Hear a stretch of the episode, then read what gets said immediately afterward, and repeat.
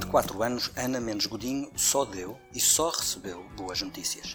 Foi secretária de Estado do Turismo numa das fases de maior crescimento do setor em Portugal, batendo recordes mês após mês, trimestre após trimestre.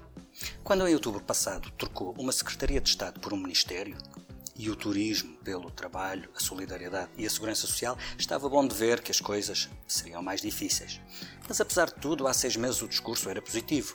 A grande prioridade da nova ministra era negociar em concertação social um pacto para o crescimento. Isso mesmo, era o tempo em que se discutia como repartir os ganhos do crescimento. Este agora é o tempo em que o assunto é como distribuir os custos de uma recessão, como amortecer os impactos da queda. Nestas semanas tem-se falado muito da linha da frente na resposta à pandemia. Nessa linha da frente é central o papel da máquina da segurança social, liderada por Ana Mendes Godinho. Desemprego é com ela, layoff é com ela, apoio para quem fica em casa a tomar conta dos filhos é com ela, apoio para isolamento profilático também, assim como a resposta à emergência social, os lares de idosos, as creches, tudo o que passa pelo setor social.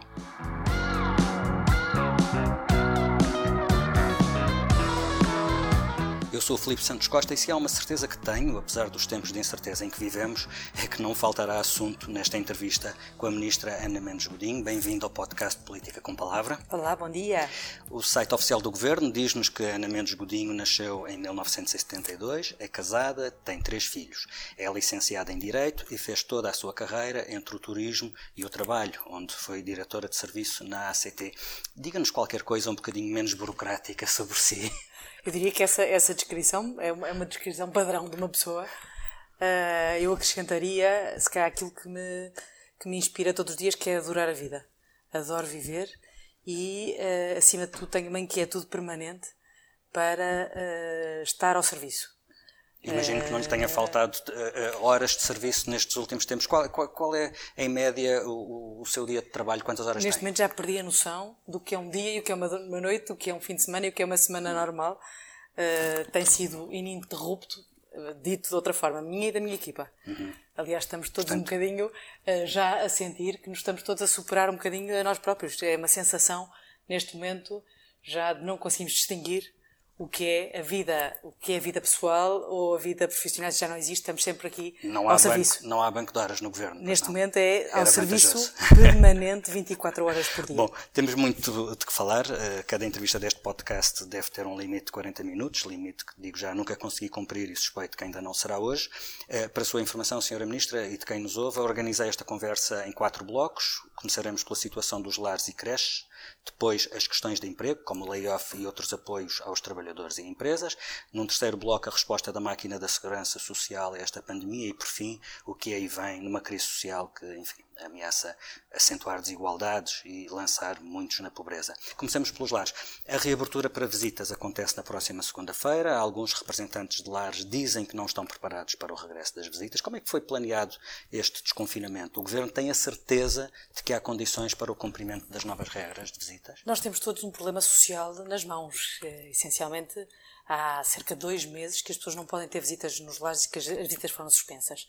Ora, claramente nós tínhamos que responder a este problema que muitas famílias já vivem, muitos idosos já vivem por falta de, de verem os seus familiares e aqui a grande preocupação foi retirar esta suspensão que tinha sido uh, decretada há cerca de dois meses para garantir que pudessem voltar a haver visitas nos lares a partir de dia 18 eh, de maio, mas com medidas de segurança, naturalmente, para evitarmos que tenhamos de repente aqui eh, pôr em causa tudo aquilo que foi feito em termos de garantia sabe, de, de, proteção. Sabe que os lares estão dizer, preparados para isso? Ia dizer, basicamente o que nós fizemos foi a Direção-Geral de Saúde identificou exatamente quais é eram as, as medidas que deviam ser implementadas e passam desde logo pela própria organização das visitas aos lares ser pré-agendada, garantir que há um número máximo de visitas eh, por, eh, por utente, garantir que as visitas são feitas em espaços eh, especiais próprios para que as pessoas não estejam a cruzar-se quer com os utentes, quer com os funcionários, no fundo garantindo aqui o máximo de separação de circuitos e de, de, garantia que não estamos a, a, também a levar para dentro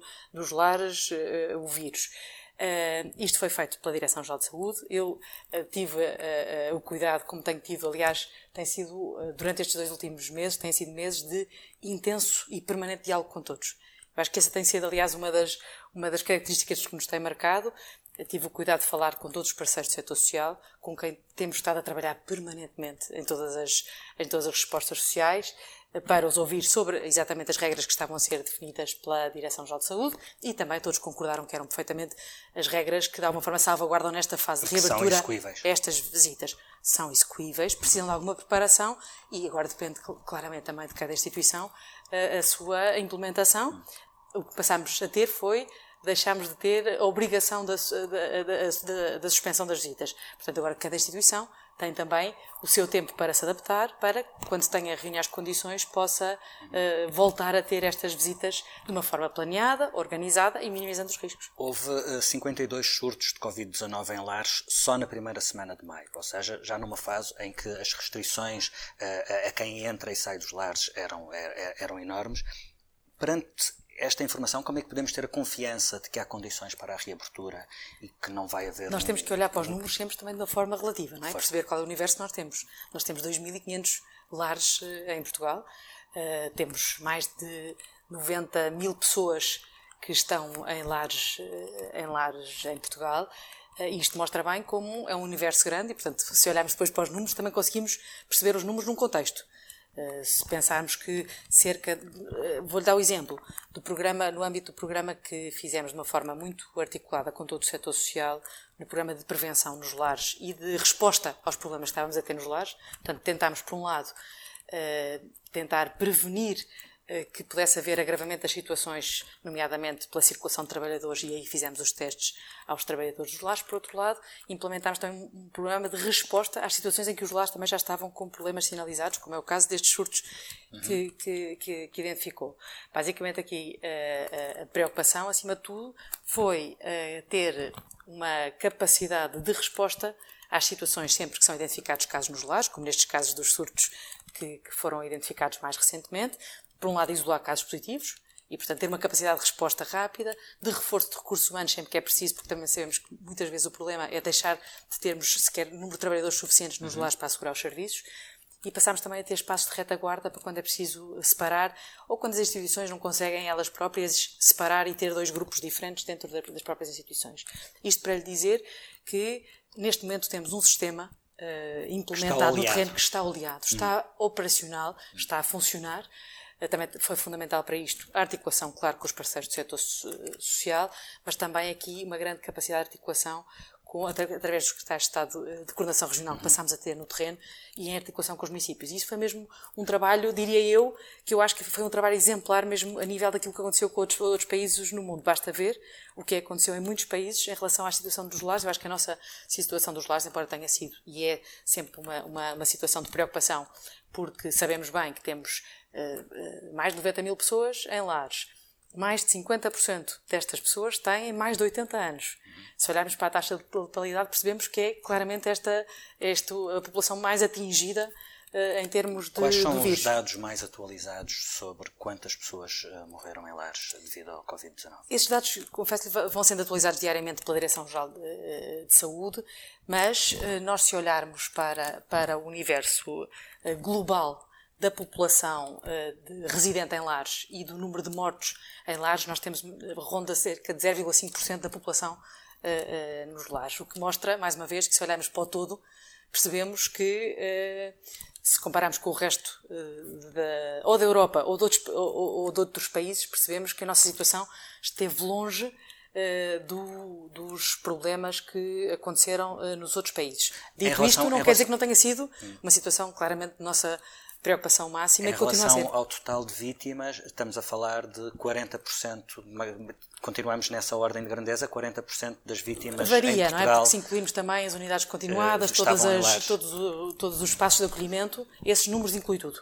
Uhum. Uh, portanto, inclui pessoas que estão em qualquer tipo de, de espaço de, de acolhimento. A comparação com outros países europeus é difícil porque cada país tem as suas regras de contabilidade. Em todo o caso, aquilo que se tem dito é que uh, Portugal tem tido um, um rácio menos desfavorável do que, do, do, que a média europeia, onde estará nos vamos, 50%. Vamos, Será isso? Vamos ser uh, realistas a população que está residente nos lares é claramente situação das populações mais, mais frágeis do ponto de vista de, de suscetibilidade de, de, de, condições uh, que afetam uh, e que levam à morte no caso do vírus, porque tem mais de, grande parte tem mais de 80 anos. Portanto, é uma situação, é uma população frágil, por um lado pela idade, por outro lado por estar num espaço onde, está muita, onde estão muitas pessoas. Sabemos que naturalmente os espaços que têm muitas pessoas, uh, o risco de propagação é muito maior.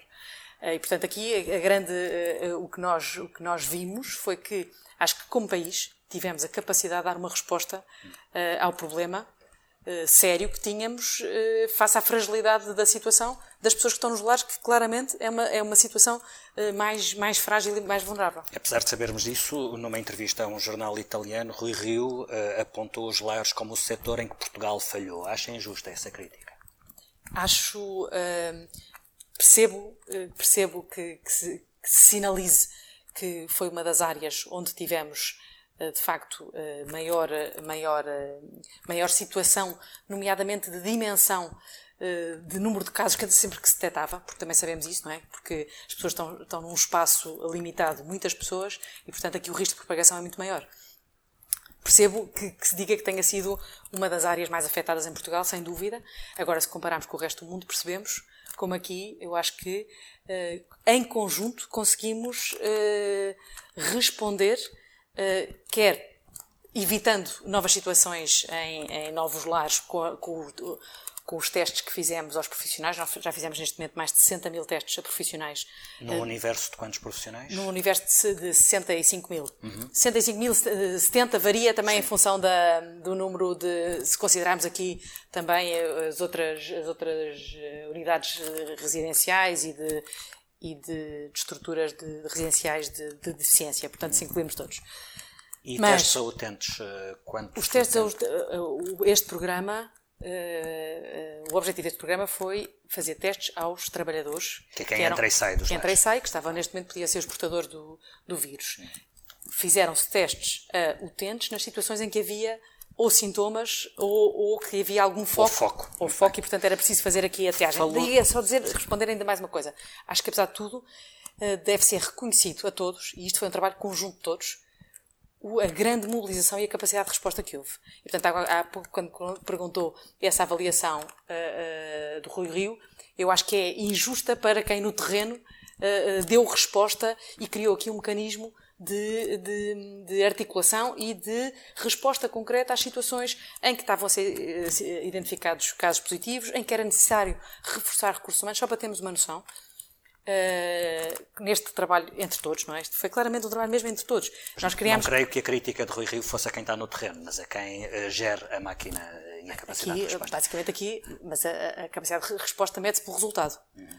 E acho que os resultados também mostram neste momento que temos a situação completamente controlada. Claro que há, há, há, situações de lares em que, ou pela concentração de pessoas que têm, ou pelo risco uh, de mais fragilidade que as pessoas possam estar, que naturalmente os efeitos são diferentes aqui. Mas acho que, como país, conseguimos encontrar aqui um modelo de resposta, nomeadamente com um programa especial para reforço dos recursos humanos, quando os trabalhadores, por exemplo, ficavam eh, em isolamento ou, tinha, ou, ou deixavam de estar lançaram ao serviço. A, lançaram até uma campanha de voluntariado. Que fizemos duas coisas. deu essa campanha? Nós fizemos duas coisas. Lançámos, por um lado, uma campanha de voluntariado. Essa campanha teve mais de 4 mil uh, voluntários uh, que aderiram. Uh, interessante perceber que desses voluntários 67% com, com, disponíveis para trabalhar com idosos, 18% para apoio social comunitário e 7% para uh, ação uh, médica. Uh, isto já estou a falar dos, de outros números combinados, porque nós lançámos a, a, campanha de voluntariado e, ao mesmo tempo, um programa do IFP uhum. só vocacionado para apoiar financeiramente a contratação de ou o, apoio a estes, até mesmo estes voluntários que pudessem estar disponíveis a ir trabalhar para, para estas instituições. Nós tivemos até o momento cerca de 3.300 pessoas apoiadas via IFP precisamente para responder a isto. Também fizemos Mais outra coisa. Mais os 4 mil voluntários. Mais, são, não, não, falar... são, há, há universos aqui coincidentes. Muito bem. Uh, só mais uma, uma nota. O que é que fizemos desde o início? Criámos aqui um gabinete de crise, uh, só dedicado aos lares, uh, juntando os parceiros do setor social para identificarmos. Por um lado, temos uma capacidade de ter uma radiografia em momento, em tempo real, daquilo que estava a acontecer uh, uh, no terreno em relação aos, a, às situações em que havia lares com uh, problemas identificados. E, por outro lado, montagem aqui de uma, de uma equipa que trabalhava nas várias frentes. Nomeadamente na identificação de locais de, de, retaguarda quando era preciso retirar as pessoas, ou em articulação com as Forças Armadas para fazer a desinfecção uh, dos locais, ou através deste reforço de recursos humanos.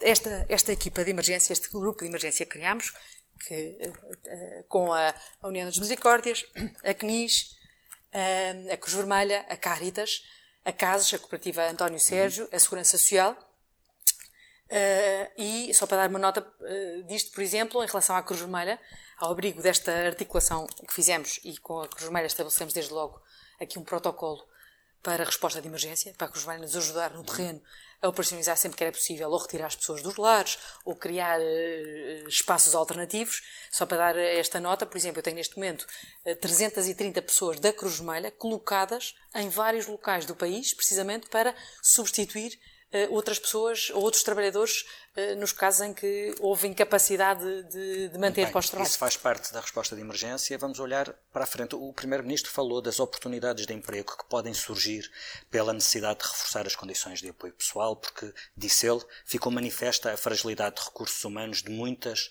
instituições de solidariedade, de solidariedade social.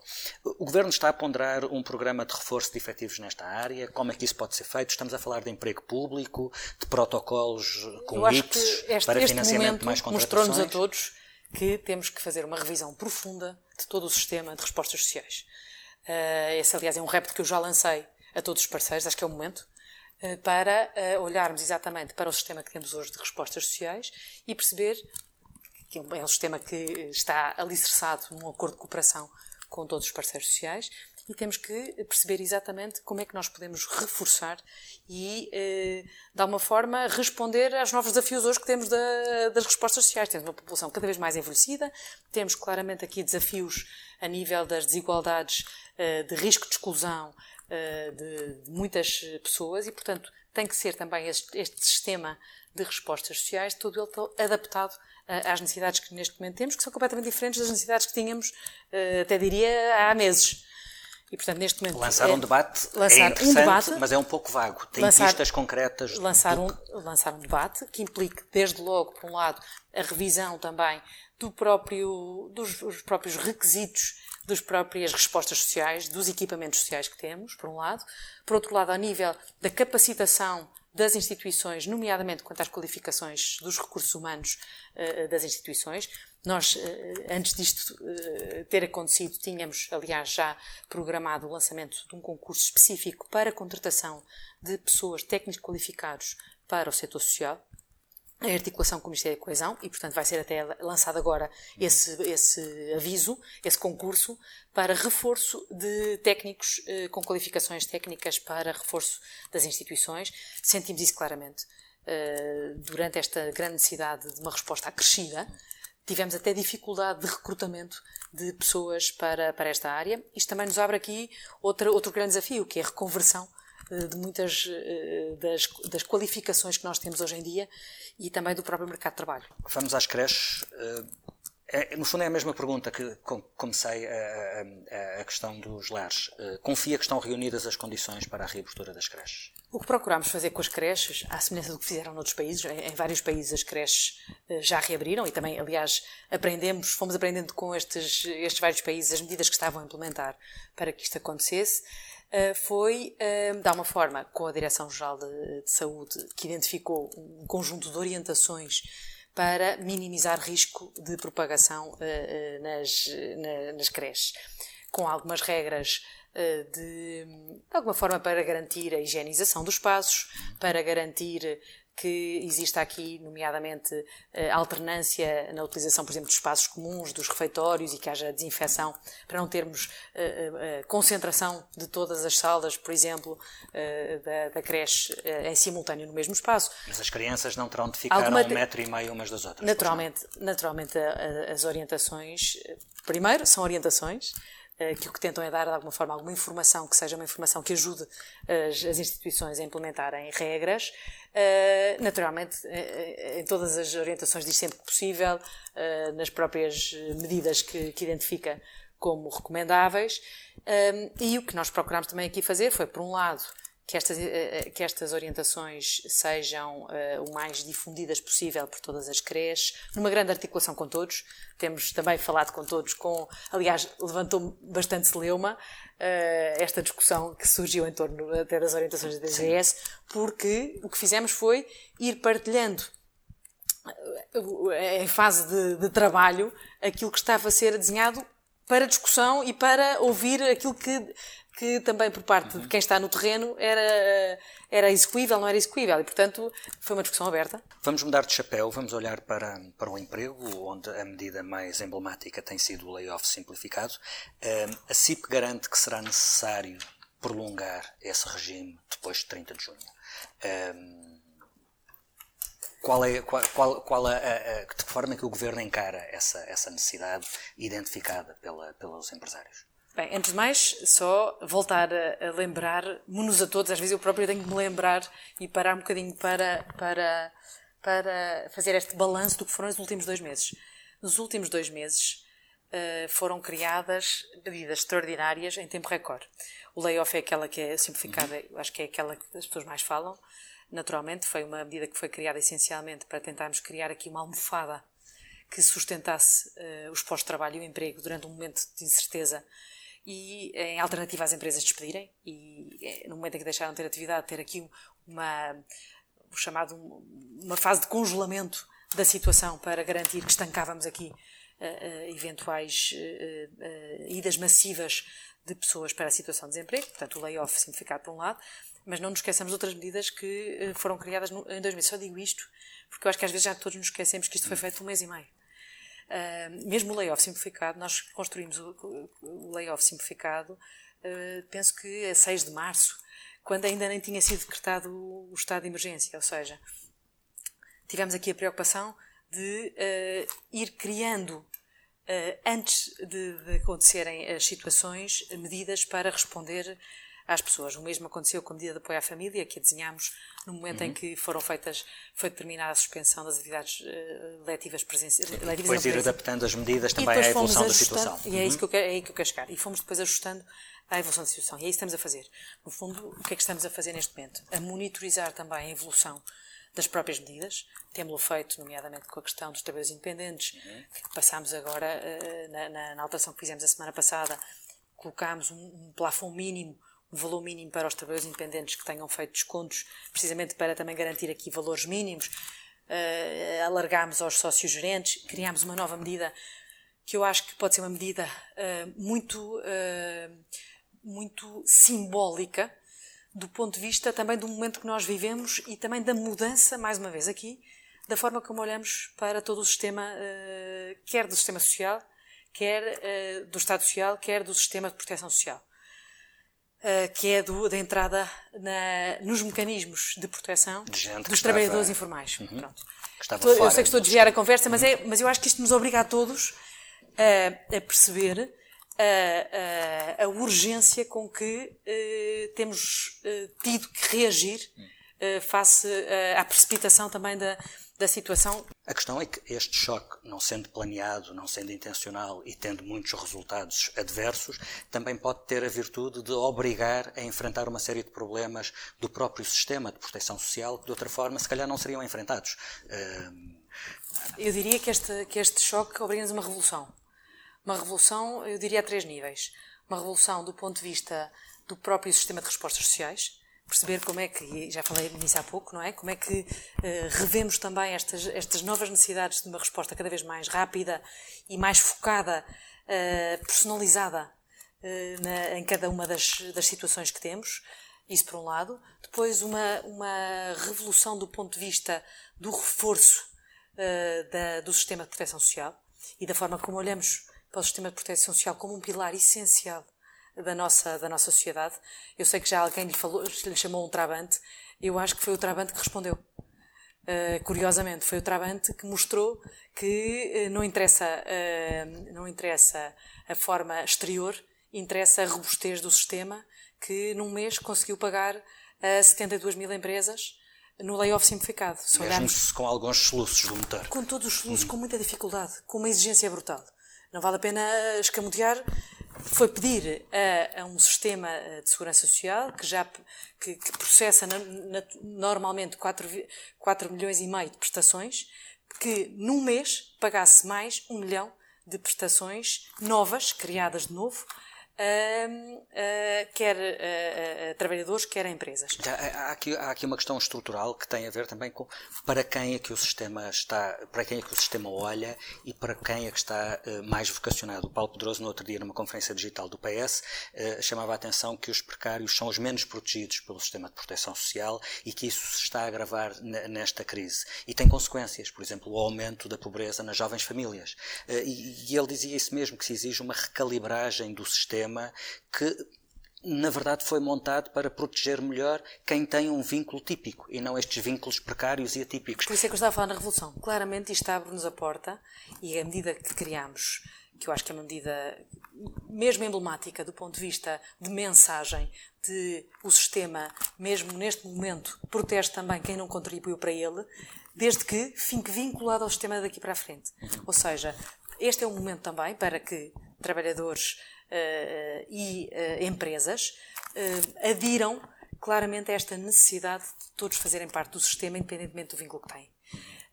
claramente aqui também, cada vez mais as pessoas a perceberem a importância de estar fazer parte deste esforço coletivo. Mas o sistema também tem que ter respostas novas para estas novas 100%. formas de, de vínculo não, não, mas laboral o sistema tem que se adaptar. O sistema tem que se adaptar. É porque o sistema temos, tem que ser um sistema inclusivo. Tem todos metemos na cabeça que o mundo mudou. É, é um sistema, que as respostas do sistema, é um sistema de, que não pode estar, É um sistema que não pode estar congelado hum. com velhas fórmulas de relações laborais. Hum. E, portanto, é esse o grande desafio que nós temos. E essa é a terceira revolução, quando eu há pouco estava a falar em três revoluções, esta é a terceira revolução que nós também temos que ter, que é as novas formas de trabalho. As novas formas digitais, o teletrabalho. Como é que nós também, eh, como sistema público, respondemos uh, e antecipamos também estas novas, estas novas realidades e como é que o próprio sistema de segurança social, uh, ele próprio é também ele indutor para que estas realidades estejam dentro do sistema. Mas antevê perante estas novas realidades a necessidade de novos enquadramentos legais. Pode ser preciso mexer no Código de Trabalho, pode ser preciso pensar de outra maneira e encontrar respostas que até agora não existiram, é isso? Eu acho que claramente aqui temos é que ter esta capacidade de uh, que as respostas que, que, estão previstas no sistema se adaptem à realidade. Hum. E uh, claramente aqui com a cabeça aberta, no sentido de como é que enquadramos situações que tipicamente não estavam padronizadas. Isso por um lado, mas por outro lado também, uma muito maior consciência por parte de todos de que a segurança social não é um custo uh, dispensável. Ou seja, as pessoas ainda olhavam muito para a segurança social na ótica da folha do Excel. E agora eu acho que isto nos obriga a uma viragem completamente diferente. Uh, quer de empresas, quer de, das pessoas perceberem que este, uh, o sistema de segurança social é um sistema coletivo de esforço para partilha uh, uh, da criação de um mecanismo que depois responde nos momentos em que, em que os outros falham. E não que... Eu queria só reiterar isto. Esta crise e estes momentos mostraram exatamente que uh, a importância de um Estado social forte e dos sistemas públicos que foram quem respondeu. O sistema público de saúde, o sistema público de educação, o sistema público da segurança social, com todas as dificuldades. Volto a dizer.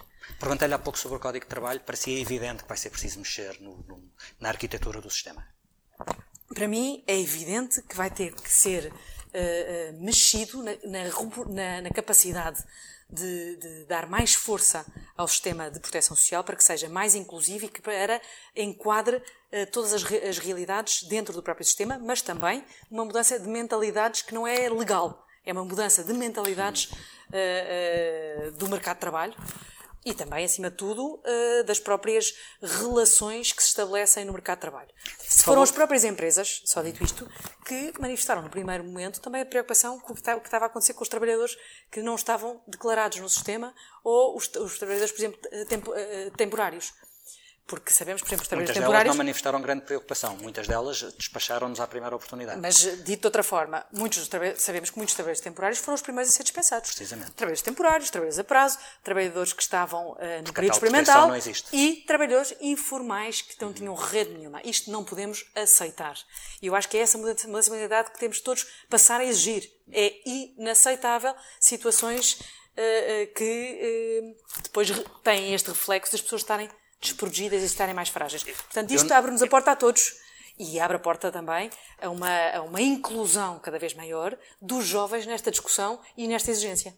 Eu não me esqueço que estávamos a falar do layoff e de respostas concretas em relação ao layoff, mas deixe-me aproveitar este ponto, porque referiu há pouco, e isto também tem a ver com o layoff, referiu que a, a, o, o Trabante uh, uh, respondeu, foi capaz, de dar, foi capaz de dar resposta, não sendo um Ferrari, foi capaz de dar resposta, mas a verdade é que ficou muito evidente um, as limitações da, da, da, máquina da segurança social uh, um, e, e, não é como se fossem limitações que só apareceram agora. Uh, há muitos problemas que vinham de trás. Uh, aliás, as falhas e os atrasos da segurança social foi um dos temas da campanha eleitoral das legislativas no ano passado. o último relatório da Provedoria de Justiça relativa a 2018 refere que em 48 mil queixas recebidas pela Provedoria, 36 mil referiam-se à Segurança Social. O Instituto de Segurança Social é o organismo que motiva mais queixas dos cidadãos, demora no início de pagamento de pensões, dívidas à Segurança Social que não existem, execuções e penhoras indevidas, enfim, há toda uma panóplia de problemas. Outra das grandes reformas que está por fazer é da própria máquina da Segurança Social. Eu diria, bem, primeiro, eh, desde logo, também, também vamos aos universos outra vez a Segurança Social serve todos os portugueses. Portanto, tem como destinatários e como uh, utilizadores uh, eh, 10 milhões de, de, portugueses. Portanto, temos uh, naturalmente aqui muito maior número de pessoas que têm interação com, a, com o próprio sistema de, de segurança social. Portanto, também é bom nunca nos esquecermos do universo. A segurança social acompanha-nos desde que nascemos até que morremos.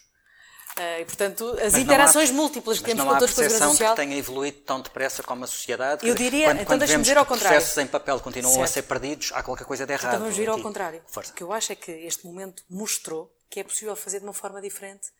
Uh, uh, e aqui volto a lembrar os números. Se não tivesse havido uma capacidade completamente atípica. Digo atípica porque uh, se, se, se, se, seguissem os padrões de médias de, de análise de pagamento uh, e, de, de deferimento dos processos que tradicionalmente nós tínhamos no layoff simplificado, aliás, o, o, o, o Primeiro-Ministro António Costa deu esse já, já deu, exemplificou. Eram cento e tal anos, não era? Para fazer isto. Uhum. Portanto, ao contrário. O que eu digo é, isto mostrou exatamente o contrário.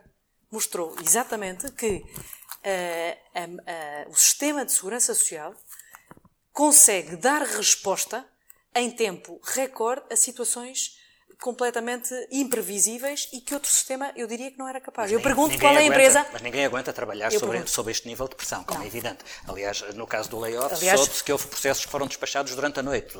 Houve gente a trabalhar a noite toda. Não, durante a noite. Eu tenho é, as pessoas da Segurança Social estão a trabalhar há 50 dias, dia e noite. Mas esse não será o novo normal, daí que pergunto. Não, eu sou, quando, mas eu estou a dizer ao contrário. Normal... Por isso, eu acho injusto quando as pessoas dizem que a máquina não funcionou. Uhum. Dirá, com muitas dificuldades, certíssimo. Mas só para pensarmos, quando tem 100 mil pedidos de empresas de layoff simplificado, a pergunta é como é que isto era possível uma empresa tramitar uh, um milhão de, de, processamentos de salários de repente, num, num mecanismo novo que foi criado para, para, para responder a uma situação completamente atípica de emergência. Portanto, uh, dito isto, o que, é que, o que, é que, me parece evidente? Voltando o sistema mostrou, o sistema, o sistema mostrou que é possível. Uh, se, neste momento, nós, ao dia de hoje, tem 72 mil empresas com layoff simplificado pago. Com, isto representa um universo de 623 mil uh, trabalhadores. Se olharmos para o total de, de, tra de, trabalhadores com prestações pagas, quer através de layoff simplificado, apoio à família, através de independentes, tem 1 milhão e 50 mil pessoas pagas. Isto aconteceu num mês, eh, que representa cerca de 370 milhões de euros de, eh, de dinheiro pago já eh, neste momento às empresas e aos trabalhadores. O compromisso do Primeiro-Ministro de que até o dia 15 todos os pedidos entrados até o final de É nisso que estamos a trabalhar, mais uma vez, continuamos serão... a trabalhar dia e noite e só fazer a, a, a, a ressalva, que é e é esse o compromisso para, para, para cumprirmos, relativamente a todos os pedidos, os, pedidos, os processos estejam válidos e que estejam uh, em condições. Porque depois também uh, todos nós e todos os contribuintes vão querer garantir que, que aquilo que está a ser, que está a ser uh, enquadrado no âmbito do layoff tem exatamente todos os requisitos para o fazer. Nomeadamente, vou dar o um exemplo concreto, nomeadamente, é condição para, para as empresas beneficiarem do apoio ao layoff, e mais uma vez reitero, este é um apoio dado às empresas, para que as empresas mantenham os postos de trabalho. Aliás, não é o é único dinheiro a fundo perdido que o Estado está a injetar nas empresas. Não há, não há, mais, não há outro mecanismo que o faça. Eh, neste momento, só para saber, para termos noção, no âmbito do layoff já foram pagos às empresas 291 milhões de euros. À data de hoje. À data de hoje. Mas isto para responder ao que estava a, perguntar de uh, há uh, processos em que uh, não estão verificadas as condições para o enquadramento de layoff. Exemplo concreto, tem dívidas, a empresa tem dívidas à autoridade, à autoridade tributária. Portanto, há uh, condições objetivas que impedem o acesso ao layoff. Portanto, voltando ainda atrás, Mas, serão pagos os processos que têm as condições para pagar. Houve, houve, dizer, houve, houve uma coisa que fez muita, muita impressão no, no, no, quando se começou a, a, a saber de, de, alguma lentidão ou de queixas em relação à lentidão do quando, sistema. Continuam a ser recusados os processos porque o fecheiro não tem a dimensão pedida? Eu vou dizer, Acha razoável? a lentidão do sistema. O prazo médio neste momento de deferimento dos pedidos de layoff, simplificado, é 16 dias. Eu pergunto qual era o outro sistema, que outro sistema temos que conseguia responder uh, neste período de tempo para os processos que estejam, mais uma vez, Uh, em condições. Vai considerar-se que não está em condições um processo que não tem um fecheiro zipado? Vou... Fez muita impressão esse, esse Mas não é, uma questão do, não é uma questão do fecheiro zipado. Há várias situações. O que é que também, o que é que também isto pôs a nu? que uh, o próprio, a própria interação informática e tecnológica entre a Segurança Social e, e, as empresas ainda não, não é uma coisa evidente. As pessoas não, ainda não é. A Segurança Social direta ainda não era usada por todos como uma forma natural de, de interação com a, com a Segurança Social. E esta é uma viragem que tem que haver, evidentemente. Isto tem que passar a ser tudo assim. Uhum. E isso ajuda logo a dar este salto de eficiência até de tratamento dos processos para serem tudo muito mais automáticos. Nós só conseguimos esta, este resultado. Neste momento temos pago a 72 mil empresas uh, no mês, porque todo o sistema foi tramitado de uma forma informática. Era impossível isto, isto acontecer com, com, com a uh, tramitação uh, manual, manual dos processos. O que significa que, por exemplo, como passamos a fazer cruzamento de dados com a autoridade tributária, quando, fazemos, quando o sistema faz a, o processamento do processo, se no cruzamento de dados com a autoridade tributária a empresa tem dívidas, não, não, não segue para o pagamento. Para, dar a, a, a, para explicar a questão também das, das dificuldades informáticas que houve. Uhum. E, portanto, também houve aqui, claramente, por parte de todos, e aqui não foi só a Segurança Social, por parte também das empresas, uma grande aprendizagem por parte também do sistema. Dou-lhe há N exemplos. Que isso fica. Isso isto, já, é um, isto, já é um ativo. Isto é um ativo brutal. Primeiro, porque pôs foco eh, no resultado. E a Segurança Social teve, está há um mês e meio completamente focada em pagar. Completamente focada em pagar. E aí assumo. Com, uh, como o grande foco foi conseguir que o dinheiro chegasse às empresas e às pessoas, aqui eu acho que uh, pusemos para segundo lugar a questão da comunicação às pessoas e, e às empresas. E este é o que também temos que garantir também, porque temos que ir mantendo as pessoas que estão neste momento num nível de expectativa, de ansiedade muito grande, também têm que estar informadas.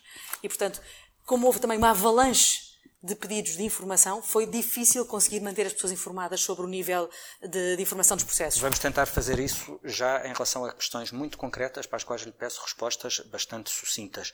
Um, estávamos a falar do layoff e das hipóteses do layoff uh, simplificado permanecer depois da data de 30 de junho. Uh, um, a CIP uh, reclama, para além desse prolongamento, uma gestão mais flexível do layoff, de forma a poder, digamos assim, ativar e desativar funcionários de acordo com a procura do, do mercado, como acontece noutros países. Vê isso como Neste momento estamos a trabalhar, estamos a avaliar, a resposta do é esta, estamos a avaliar e, como sempre, a identificar o que é que temos que fazer Muito face bem. à situação em concreto. Outra questão concreta. Os empresários da restauração pedem isenção e não moratória da TSU a resposta este ano. É, é uma hipótese? A, a, resposta é exatamente a mesma. Neste momento estamos a avaliar, a trabalhar em conjunto, quer com o Ministério da Economia, quer com o Ministério das Finanças, a avaliar em conjunto aquilo que podem ser uh, os próximos passos. Lembro... É uma hipótese que está não, a ser não, trabalhada. Não, eu lembro ao contrário. Eu lembro ao contrário que todas as empresas que eh, estiveram uh, e que estão abrangidas pelo layoff simplificado já uh, foram abrangidas por essa isenção uh, nas, das contribuições relativamente à entidade empregadora, precisamente para dar aqui mais folga de tesouraria uhum. às empresas uh, nesta fase. E essa solução pode ser também aplicada em relação à TSU dos trabalhadores independentes? dos trabalhadores independentes, os próprios trabalhadores independentes também já têm, neste momento, a previsão na lei do adiamento, do diferimento das suas prestações. Não isenção. Para pode, depois pode, possibilidade de pagamento durante 12 meses. Uhum. Mais pode haver vez, alguma solução mais, mais generosa vez, ou mais vantajosa neste momento, é, é, prematuro neste momento identificar uh, medidas, porque estamos a trabalhar num pacote conjunto. E essa era uma coisa que eu queria frisar todas estas medidas, uh, o que é crucial é que elas sejam vistas de uma, for de uma forma uh, integrada. E, portanto, eu acho que o grande desafio neste momento é este mesmo, é termos um programa integrado de, para a retoma da atividade, então, que inclua as duas partes, económica olhar, e social. Vamos olhar para o quadro grande. Qual é a taxa de desemprego com que estão a trabalhar como cenário de base para, todo, para tudo aquilo que estão a decidir? Neste momento, o que estamos a fazer é monitorização dos números de, de, de inscritos no IFP que têm acontecido.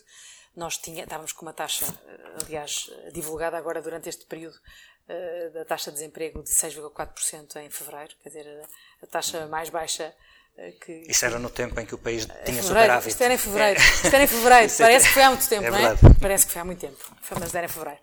Neste momento estamos a monitorizar, nós temos cerca de mais 60 mil desempregados inscritos no IFP. Hum e, portanto, a Comissão Europeia aponta para 9,7% de taxa neste de momento temos, temos que ir uh, acompanhando muito, porque também depende da capacidade que houver neste momento da reabertura de atividades e da retoma de atividades uh, nesta fase a preocupação que houve foi claramente que o layoff simplificado se, se, servisse como uma almofada uhum. uh, e aqui um congelamento da situação para que as empresas aguentassem passar este túnel, esta uhum. fase.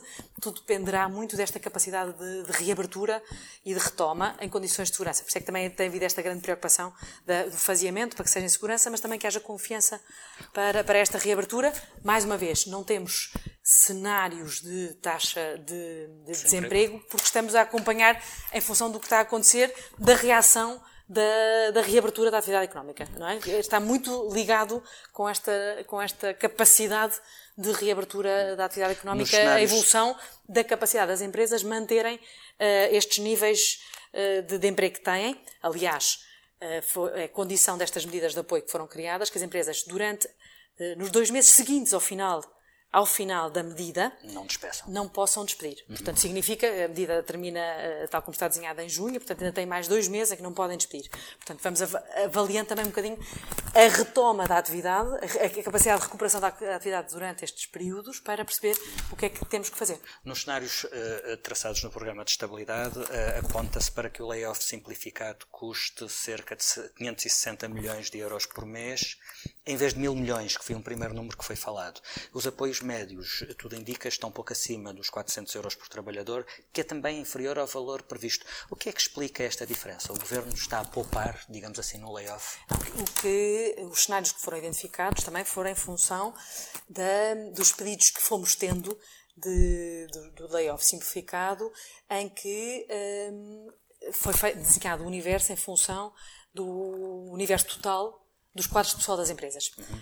Em termos percentuais, até o momento, eh, naqueles que são os pedidos que já foram eh, tramitados, destes 72 mil pedidos, nós temos cerca de 66% dos trabalhadores, do quadro pessoal total das empresas a ficarem abrangidos. E, portanto, e não 100%. E não 100%. Okay. E, portanto, é, isso, é essa a principal não é só, justificação. Não é, não é só, essa é uma, uma uhum. das, essa é uma das é, é um dos indicadores, uma das razões. Outra, outra, outra empresas... é a divisão entre uh, percentagem de trabalhadores que estão em suspensão do contrato de trabalho, outras estão em redução.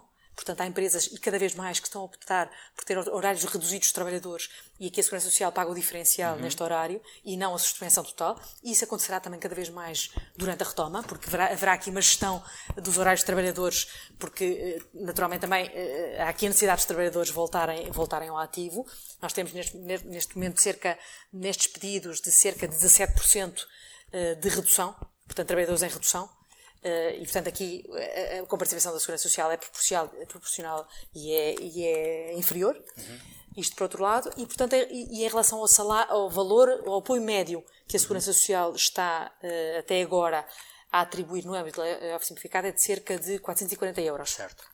O que também significa que uh, a massa salarial dos trabalhadores que estão a ser uh, abrangidos uh, é uma, está abaixo é do valor que tínhamos assumido como média. Como referência. Como referência. ainda olhando para previsões e expectativas, um, o, o, Ministro das Finanças ainda esta semana indicou uma expectativa de quebra de receitas fiscais este ano, de, falou, e, apontou para 10 mil milhões de euros Qual é a vossa expectativa em relação às, às, contribuições para a Segurança Social? Vínhamos de um cenário em que os descontos para a Segurança Social geraram no ano passado mais de 20 mil milhões de euros de receitas, que é um recorde eh, no, nas últimas décadas. Um, qual é o impacto que esta situação terá nas contas da Segurança Social? Qual será a perda de receitas? Nós começámos a, a, ter, a sentir um impacto eh, na, nas contas da Segurança Social agora no mês eh, de maio. Até agora não se tinha sentido ainda esse reflexo. Pelo contrário, estávamos com uma, um aumento quer de entidades empregadoras a contribuir, quer de número de trabalhadores eh, declarados. Começámos a ter essa quebra, essencialmente uma quebra associada a menos, eh, menos contribuições, eh, porque temos esta isenção eh, para as entidades empregadoras, eh, relativamente à parte da entidade empregadora na, durante o período do, do layoff simplificado. Mas aqui também o que, o que temos é, uh, sentimos que, um, uma nota, não é sentimos, desculpa, uma nota, uh, o que grande parte destas medidas uh, que estão, excepcionais que foram criadas são suportadas via o sistema, que não é o sistema previdencial, ou seja, é via Orçamento de Estado. Portanto, muitas destas eh, medidas extraordinárias que foram eh, criadas são suportadas através de transferências do Orçamento de Estado, não eh, sendo importadas ao sistema de segurança social, precisamente. Não conta como quebra de receita. Exatamente, para, porque também temos toda esta grande preocupação da sustentabilidade do sistema. Hum. E, portanto, essa tem sido também uma das grandes preocupações, garantir que, esta, que este esforço adicional é uh, feito também através destas transferências Essa é uma boa questão, porque uh, no final da legislatura passada uh, o Primeiro-Ministro sublinhou muitas vezes o sucesso da governação do PS do ponto de vista da sustentabilidade da segurança social e falava-se em que estaria assegurada por mais três décadas. O impacto desta crise pode obrigar a refazer essas contas? Neste momento, até ao momento, não, não, não, não sentimos isso, até porque temos, quer do Fundo de Estabilização de, de Segurança Social, de facto tivemos aqui uma grande capacidade de, de ganhar tempo, ganhar anos uh, durante os últimos, os últimos quatro anos. Portanto, houve aqui uma grande capacidade de, de aumentar a, almofada de, de, garantia do sistema. Um, e, eh, mais uma vez, repito que a preocupação tem sido também que estas medidas extraordinárias sejam assumidas extraordinariamente pelo Orçamento de Estado sem ir, uh, uh, sem serem, uh, sem, sem decapitarem ou sem, sem retirarem sem aqui capacidade. Uhum capacidade ao próprio sistema e, tanto, portanto, até neste momento nada nos, nos aponta nesse sentido e, e a sustentabilidade do sistema continua a ser uma das nossas grandes uh, preocupações, nomeadamente através da diversificação de fontes de financiamento. E essa tem sido uma, uma preocupação que tem dado bons uh, resultados, que mas que temos que continuar. Uhum. Claramente temos que continuar e cada vez mais temos que continuar cada vez mais com esta grande preocupação de trazer todos para dentro do sistema. Porque se tivermos um sistema que é um sistema eh, inclusivo, em que todos fazem parte, independentemente do tipo de relações uh, laborais que tenham, mas é a base de solidariedade de contribuição. E, portanto, mais estamos a reforçar a capacidade uh, do próprio sistema a responder. Eu acho que este, volto a, este, a frisar isto, este momento que vivemos mostrou também aos jovens que não viam na segurança social um instrumento para si, mas viam só um instrumento para as gerações mais velhas a nível uhum. das reformas, neste momento também vê que a, a resposta uh, alternativa diferente que a segurança social tem. Portanto, mobiliza-nos a todos de uma forma diferente para fazer parte. Sim. Houve uma mudança, uma mudança, eu não falei nisso há pouco, houve uma mudança uh, muito importante feita ao nível, nomeadamente, dos trabalhadores independentes uh, na, na, no anterior, pelo anterior governo, também PS, que foi um sinal uh, também de inclusão muito grande e de, de, olhar de uma forma diferente para os trabalhadores independentes, como fazendo parte do sistema que também agora está a dar frutos. Mas eu acho que é o aprofundar dessas novas realidades que nos vai trazer um sistema cada vez mais aberto, que toda a gente sente a, a obrigatoriedade social de fazer parte. Sem grande surpresa, já, já, já vamos para além do tempo que era suposto. Uh como último ponto, queria olhar para hum, a crise social, a emergência social que é evidente que acontecerá. Esta crise tem um, um potencial enorme para agravar as desigualdades sociais, sobretudo aprofundando as desigualdades eh, já existentes. A médio prazo, eh, acha que as respostas de sempre vão chegar para esta crise. É verdade, foram criados mecanismos excepcionais nestes meses, como o apoio alimentar, por exemplo, mas não será necessário mecanismos excepcionais num horizonte mais largo depois destes primeiros meses? Eu acho que o momento que vivemos exige, uh, por um lado, um grande compromisso nacional de todos, e isto é um compromisso que envolve não só os, o, o, lado público, o sistema público envolve e implica todos nesta, nesta mobilização e nesta capacidade de resposta. Portanto, eu diria que ontem foi essencial uh, a declaração de compromisso a nível da concertação social, com todos os parceiros sociais, um compromisso para a, retoma. Uh, com, esta, com estas bases, basicamente, que é um compromisso que é de todos, temos que estar unidos nisto, uma voz comum, uh, medidas vistas de uma forma muito transversal. E não vale a pena olhar só para o Ministério do Trabalho, ou só para o Ministério da Economia, ou só para... E eu acho que esse é o passo seguinte que, que estamos a construir, que é ter, de facto, um programa transversal de retoma que engloba as duas partes, a, a, a, parte económica e a parte social, com o compromisso que cada um pode aportar para, para, para este, este programa. Eu diria mesmo um programa, uh, na, na, parte então social, um, um, programa de emergência, mas não é só de emergência, é de desenvolvimento social. Um programa estrutural que envolva desde as questões da, das qualificações, uh, da reconversão das pessoas, de programas especiais focados, dirigidos às, eh, com medidas ativas de emprego, com programas dirigidos às populações mais vulneráveis uh, e a programas de uh, inclusão, porque também uh, novos fatores de, exclu de, de, exclusão passámos a ter em cima da mesa, nomeadamente os fatores digitais, e portanto este, este programa tem que ser completamente amplo, transversal e que responda a estes vários desafios, sempre também com a necessidade, diria eu, do ponto de vista até de, de, do, do reforço da capacidade de resposta rápida e célere, da desconstrução dos próprios mecanismos eh, de resposta típicos. Falo-lhe, por exemplo, no RSI, portanto, ter uma capacidade de resposta muito mais célere. Uh, Falo-lhe, por exemplo, no subsídio de emprego, ter uma capacidade muito mais célere. Este assim, momento... um texto conjunto com os seus homólogos italiano e espanhol, defendendo o rendimento mínimo, mínimo europeu. Uh, a ideia é passar para a esfera europeia aquilo que é o nosso RSI? A ideia é, número um... Ou esta é a defesa do rendimento básico incondicional de que se tem, esta, que se tem falado? A ideia é, número um, pôr o pilar social na, no centro da discussão das, da, do futuro da Europa. Uh, aliás, esse é, uma das, é uma das, um dos temas fortes da nossa, da nossa presidência, assumindo que essa é a cola da Europa. Uh, o pilar social é o que une os europeus. E é essa identidade que nos tem que unir em momentos difíceis. Veremos se não os divide entre os ricos que, do Norte e os remediados do tem Sul. Tem que nos unir, tem que nos unir. Aliás, tenho falado muito uh, também com o meu homólogo alemão, no sentido desta ser uma prioridade de todos nós, a questão também do rendimento uh, mínimo dos europeus. Este rendimento mínimo é essencialmente a defesa do nosso RSI a nível da sua existência em todos os países. Que todos os países tenham um instrumento que defenda este rendimento mínimo digno em todos os países por parte de todo, para todos os europeus.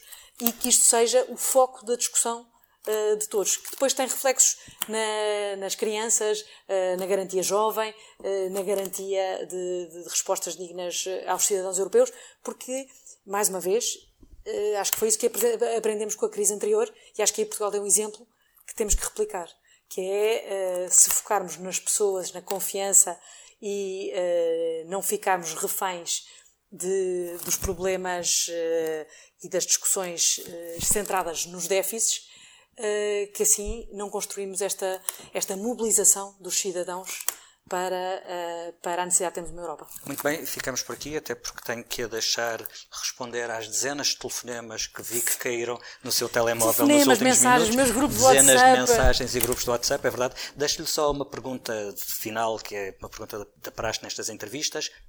Peço-lhe um nome. Diga-me o nome de uma figura do PS que ao longo do seu percurso foi uma referência para si e justifica em poucos segundos. Tenho que dizer quatro, não consigo. Duas gerações. então só os nomes sem, sem justificação. Só com uma justificação. Os nomes com uma justificação. Uh, Soares, Costa, Sérgio Sousa Pinto, Bernardo Trindade. A justificação souberam defender e unir as esquerdas quando foi preciso e separar águas também quando foi preciso, mas sempre com o foco de uma missão comum. Muito bem, obrigado Ana Menos Godinho. Ficamos por aqui. Política com Palavra volta na próxima semana com outro convidado. Até lá.